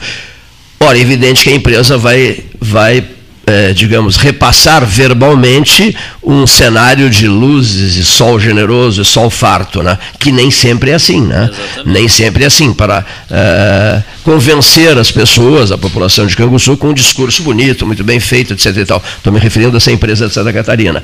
Mas é preciso, então, de repente, É preciso- ter pés no chão para ver se não há um Exatamente. exagero eh, na- nas promessas feitas. Né? Não, e tem que ter a possibilidade de escutar os dois lados, como tu colocasse aqui, vem, É. por mais que venha a técnica, tem a questão ah, pessoal da localidade também, que tem da realidade local, que tem que ser analisada e escutada também, tem que se dar voz Perfeito. a todas essas vertentes, e aí, em cima de todas essas análises desse debate, se fazer os encaminhamentos. Outra mensagem diz assim: se a região está entusiasmadíssima com o, com o prefeito Pegoraro, como possível candidato a deputado estadual, pela liderança regional que ele ocupa, ele tem que ter cuidados especiais, né, na medida em que ele possa ser um futuro deputado estadual, já que Canguçu tradicionalmente elege os seus prefeitos para a Assembleia Legislativa. É uma marca histórica de Canguçu, seja dito. E é interessante o raciocínio, né? Por isso que o senhor mesmo está dizendo, vamos com os pés no chão, devagar e sempre, fazer o estudo necessário, se necessário, demoradíssimo, para não nos precipitarmos, porque a precipitação, a pressa sempre foi inimiga, né? De resultados eh, positivos e saudáveis, não é, prefeito? E eu tenho essa questão de. O Sebastião está aqui, se pode me contrariar, mas eu tenho por prática eh, escutar muito, Cleito. Então, o- eu tenho uma, uma visão, eu venho de um movimento. O meu avô, como o Sebastião colocou, ele vem de um movimento sindical. Eh, que é vinculado à FETAG, o- então ele tem uma linha de tinha uma linha de trabalho e nem por isso eu deixo de conversar com a outra linha Sim. que é vinculado ao movimento dos, dos pequenos agricultores ou do movimento dos agricultores sem terra. Então a gente consegue manter ah, um diálogo aberto com todas as vertentes, independente ah, da, do, do lado, se seja mais de esquerda, mais de direita, no, no sentido de conciliar ah, as ações e encaminhar aquilo que é, que é o mais necessário para o município de Canguçu naquele momento. Então, acho que esse exercício que a gente consegue desenvolver lá no, ah, no município, é por óbvio que a gente não acerta sempre, mas isso nos dá a possibilidade de ter mais acertos e Perfeito. isso dá o resultado do nosso mandato, que é pelo trabalho de toda a nossa equipe, por óbvio, junto, ah, e teve o reconhecimento de uma parcela considerável da população agora na reeleição. Ah, a questão de ter a tranquilidade de escutar, de saber ouvir, mas também de saber decidir, de tomar decisão. Então, ah, o processo é assim, às vezes a gente escuta questões que não são agradáveis ao nosso ouvido, mas a gente tem que escutar porque aquilo faz parte também do processo, a gente tem que escutar as outras vertentes e não só aquilo ah, que a gente acha que é o correto na- nesse processo de construção. E esse é um dos segredos do, do, do bom administrador, né? saber ouvir, saber ouvir os dois lados. É o grande né? segredo. É o grande segredo. né? Agora vamos fazer uma troca. O horário está esgotando. Vamos fazer uma troca, prefeito. Vamos fazer uma troca. O senhor nos oferece cachaça azulzinha de Canguçu, para mim, para o Sebastião Ribeiro Neto, para o Hélio Freitag, né? para a nossa turminha que se reúne, Paulo Gastão Neto, Henrique. e, e se, para o José Henrique Medeiros Pires, que se reúne para um churrasquinho, o senhor oferecerá a cachaça e virá para o churrasco, tra- trazendo a cachaça. E eu vou oferecer uma novidade, que aliás, uma sugestão que eu dei ao- ao- ao- ao meu estimado amigo Flavinho Castro, do frigorífico Castro, eh, eu disse assim, Flávio, os pilotos do governo do Estado, da Operação Taim, nos anos, final dos, não é Gustavo Brusque Saxon, no final dos anos 80, nos, não, nos anos 80 e num pedaço dos anos 90, eles ficaram meus hóspedes, os dois, e eles eram alucinados pela morcilha doce Castro, né, que é uma verdadeira maravilha. Né? Aí o Flavinho disse assim, pois vou mandar fazer. Olha aqui, eu ontem fui comprar lá no Castro da, da Bento, da, da, da Avenida hum, Fernando Osório, por sinal, um engarrafamento permanente naquela avenida lá. São aquelas elevadas estúpidas que colocaram lá. Né? O negócio, aquilo é. Sinceramente, nem na, na, na, na Etiópia, nem no Haiti, nem em Uganda tem aquilo. Bom, mas, enfim, o assunto não é esse. E comprei a, a, a Murcilha Doce, que é uma pedida fantástica. Aí o camarada que me atendeu lá me disse assim: o senhor não imagina o que está saindo de Murcilha Doce aqui, as pessoas comprando e querendo. Porto Alegre está pedindo muito, porque tem a, o Castro tem base em Porto Alegre de distribuição dos seus produtos, né? fazendo mau sucesso. Então o senhor leva a cacha, levará a cachaça e nós levaremos, Sebastião Ribeiro Neto, a Morcilha Doce. o cordeirinho, né? E o, cor, o cordeirinho é com o Sebastião, é com o Sebastião Ribeiro Neto. E o grupo, esse churrasco começa por volta de 10 da noite, termina por volta de uma, duas da madrugada. Aí o pessoal fica conversando diante de um fogão a lenha e tomando um mate e tal. E E, às- até 5 da manhã para a natação no São Gonçalo. Nós somos da turma do Coronel Alberto Rosa Rodrigues. Aí vamos para a natação, a água está quentinha, morninha, 5 da manhã, o pessoal dá umas braçadas boas. Eu não sei mentir, prefeito. Dá umas braçadas boas e de cada um vai para sua casa, não é, Leonir Bade da Silva? Mas, Cleito, só Ah. para complementar, tu falou na mocila. Ah. E agora o, o Castro, o Flavinho também lançou Microfone. o croquete, né? Sim, maravilhoso, os que croquetes. sempre é. comprava aqui na quinta. Tu és um frequentador, tu eras um frequentador Sim, aqui, sim, aqui do, do- da 15 com Isso. voluntários, né? E- Voluntários com 15. E né? agora, quando eu vi, fui, fui buscar a mocila e o croquete. É, uma embalagem com a qualidade de Castro, né? o mesmo que nós comíamos Lá na- aqui na 15 com voluntários, no Cruz de Malta. No Cruz de Malta, 15 com voluntários, isso mesmo. E, e és também eh, f- fã dessa morcilha doce? Sim, eu já fui lá buscar e busquei e trouxe também o croquete. Né? E mais os croquetes. Então fica faltando a cachaça. A cachaça. Mas como é que é? O prefeito de Canguçu irá ao Cristal ou ele tem uma reserva técnica em Canguçu? Não, não tem mais a reserva técnica. Ah. Eu ganhei, mas não tenho mais. Terás que ir ao Cristal. Tem que ir buscar. Olha aqui, Antônio Pedro Soares. Muitíssimo obrigado pela tua presença. A nossa conversa continuará num outro dia, né, porque é a prioridade, Claro, preferência do prefeito. Eh, ele nos trouxe de presente o livro do André Uria. O André Uria é um jornalista que, que mora, que mora em Dom Pedrito. em Dom Pedrito, que escreveu O Lado Obscuro dos Meus Anos 90, deu até podcast aqui no 13 Horas. É um rapaz que foi apenado né, e se recuperou e começou a escrever e realiza grandes ações sociais, confere? Confere. No município de Dom Pedrito e vem sendo homenageado pela Câmara de Vereadores, pela Prefeitura, pelos segmentos sociais, pelas associações assistenciais de Dom Pedrito, ref- re- re- é, referencial hoje de Dom O Pedrito. referencial. Ele, Qual é a idade dele mesmo? ele, tem, ele nasceu em 82, ele, vai, ele tem 38 anos.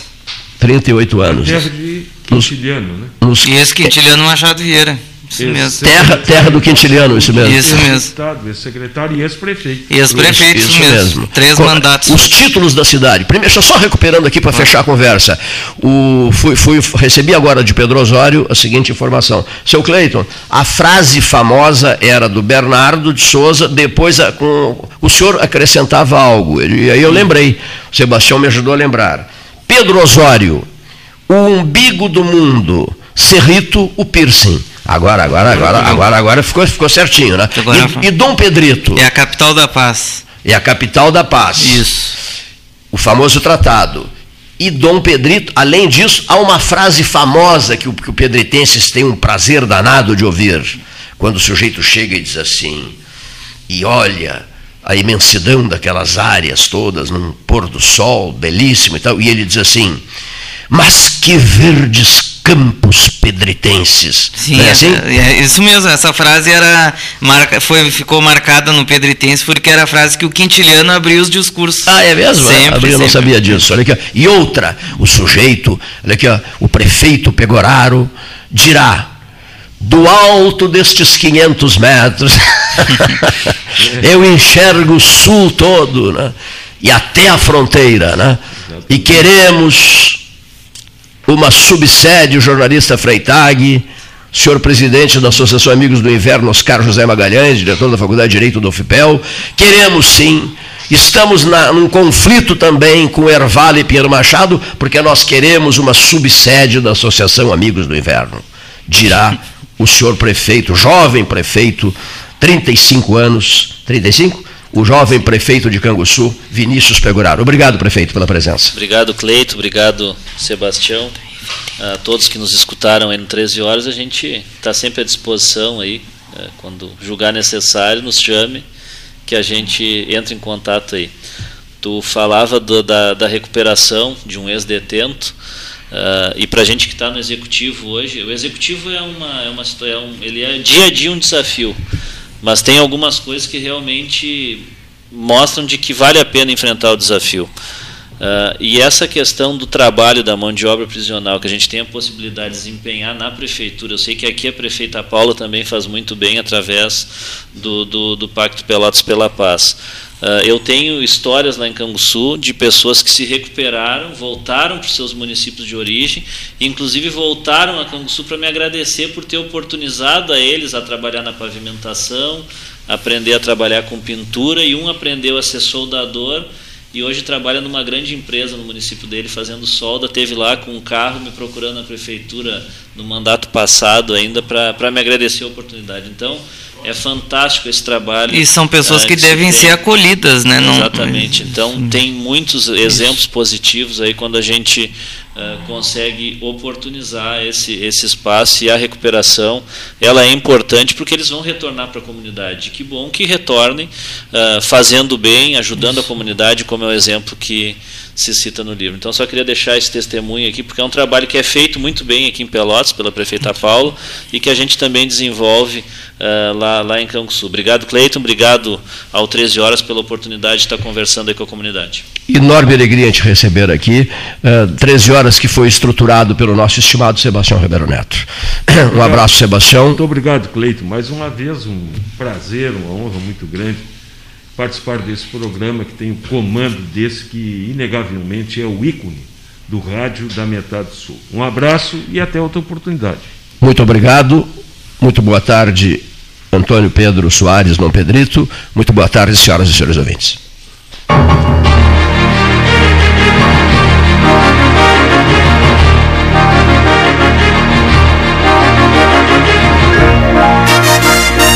Todo mundo tomando cuidado, já se pode pensar em viajar com mais tranquilidade. Para que isso aconteça, a Expresso Embaixador está fazendo o necessário para manter seus clientes e funcionários seguros. Antes e depois de cada viagem, uma equipe de limpeza higieniza todas as partes do ônibus. Por dentro e por fora, nossos carros passam por um processo de desinfecção e descontaminação. Tudo pronto para levar você com segurança ao seu destino. Expresso Embaixador, aproximando as pessoas de verdade. O 2020 foi cansativo? Então que tal presentear o seu ano novo? A Life Sleep Comfort tem ofertas que vão transformar 2021. Conjunto Box Casal Erval, 1190 ou 12 vezes de 119. Aproveite essa e outras promoções com a garantia da pronta entrega Life Sleep Comfort, a maior rede multimarcas de colchões do estado, em Pelotas e Rio Grande, ou em Porto Alegre, na Avenida Ipiranga, 7624. Quer comprar, vender ou alugar? A Imobiliária Pelota é a parceira ideal para a realização dos seus desejos. Opções inovadoras de atendimento a qualquer hora e em qualquer lugar. WhatsApp, visita remota, tour virtual, contrato digital e outras ferramentas seguras e práticas para você fechar negócio sem precisar sair de casa. Na Imobiliária Pelota, os sonhos não param. Acesse www.pelotaimóveis.com.br. WhatsApp 991 11 7432. Ótica Cristal. Crediário, cartão ou cheque, a vitrine do calçadão da Andrade Neves.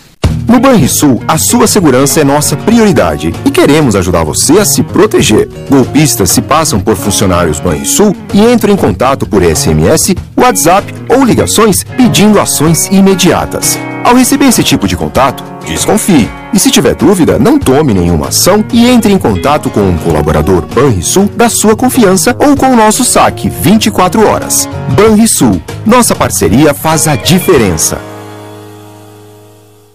Panemio, alimentos saudáveis e conveniências. Osório, esquina Rafael Pinto Bandeira.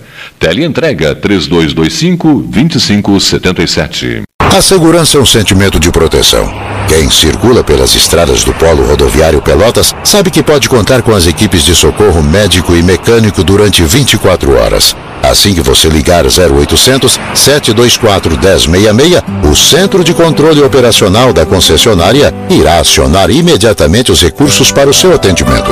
São serviços gratuitos para os usuários que trafegam por aqui. Ecosul, proteção e segurança 24 horas. Ferragem Sanches, Barros Cassal 16, Arial.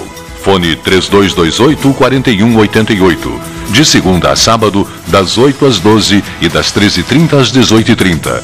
Material hidráulico, material elétrico, tintas, vernizes, tinners, máquinas serra mármore, furadeiras, cimento cola e ferragem em geral. Ferragem Sanches, Barros Cassal 16, Arial. Aquarela Tintas, uma empresa com equipes especializadas em Pelotas, Rio Grande e Porto Alegre. Aquarela Tintas, Rua General Osório, 1259. Telefone 3225 5000. E também na Avenida Dom Pedro I, telefone 3281 1714. Aquarela Tintas. Bom Sul, qualidade em carnes suínas e bovinas. Avenida Fernando Osório, 6959. Telefone 3273-9351. Unimed Pelotas. O melhor plano de saúde, com urgência e emergência 24 horas.